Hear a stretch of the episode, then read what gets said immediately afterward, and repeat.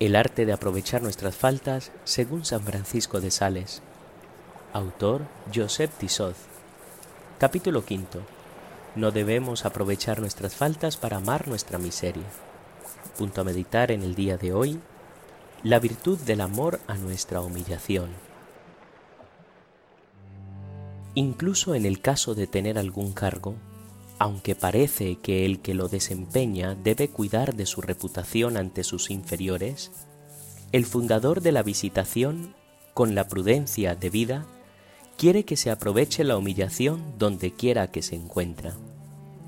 Dice, me preguntáis si la superiora o la directora no deberá mostrar resistencia a que las hermanas vean sus faltas y qué es lo que debe decir cuando una hija vaya a acusarse con sencillez ante ella de algún juicio o pensamiento desfavorable que haya tenido.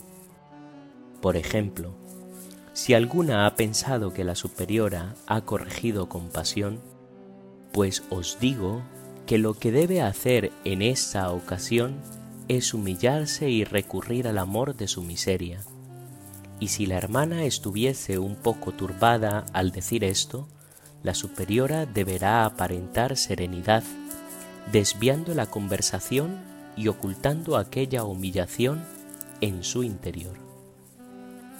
Porque es preciso tener cuidado de que nuestro amor propio no nos haga perder la ocasión de ver que somos imperfectos y de humillarnos.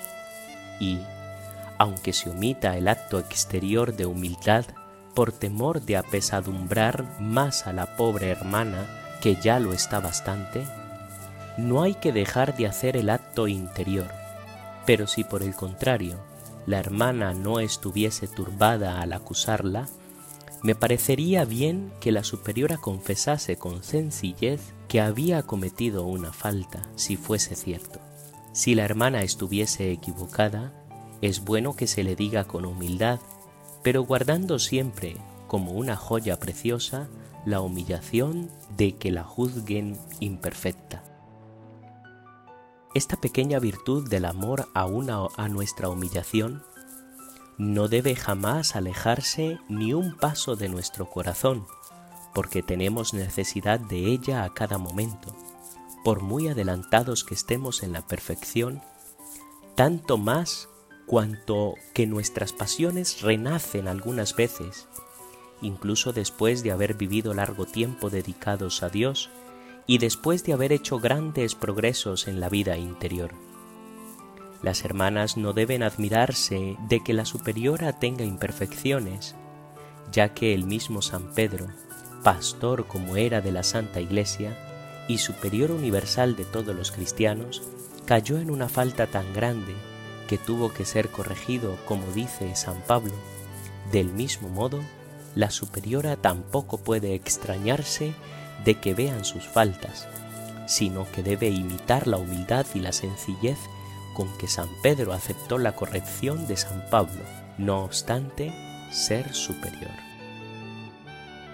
No se sabe qué es más admirable, si el valor de San Pablo al corregir a San Pedro o la humildad con que San Pedro se sometió a la corrección que se le hizo por algo en lo que él creía haber obrado bien y con rectitud de intención.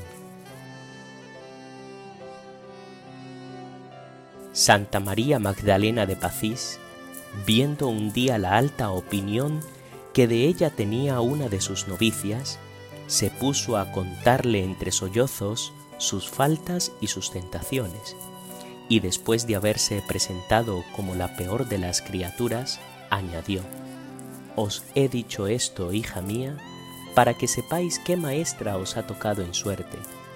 Si Dios no me hubiera traído a un claustro, hubiese acabado mis días en una cárcel o en un patíbulo. Rezad por mí para que obtenga la salvación por la bondad gratuita de Dios más cerca de nosotros, por el tiempo y lugar en que vivió, una digna hija de San Francisco de Sales, elevada al cargo de superiora de un monasterio, decía confidencialmente a una de las hermanas, Lo que me alegra es que mi condición de superiora mantendrá en mí la santa humildad, porque mis numerosas faltas estarán más a la vista que en la oscuridad de una celda. Con mayor razón el obispo de Ginebra quería que cuando se tiene la dicha de ser inferior, se abracen con decisión las humillaciones exteriores, y se burlaba duramente de las almas que en esto eran blandas y cobardes. Soy despreciada y me enojo. Esto mismo hacen los pavos reales y los monos. Soy despreciada y me regocijo. Así obraban los apóstoles. ¿Sabéis lo que debemos hacer cuando somos corregidos y humillados? Tomar esta mortificación como una sabrosa fruta y guardarla en nuestro corazón, besándola con toda la ternura de que seamos capaces.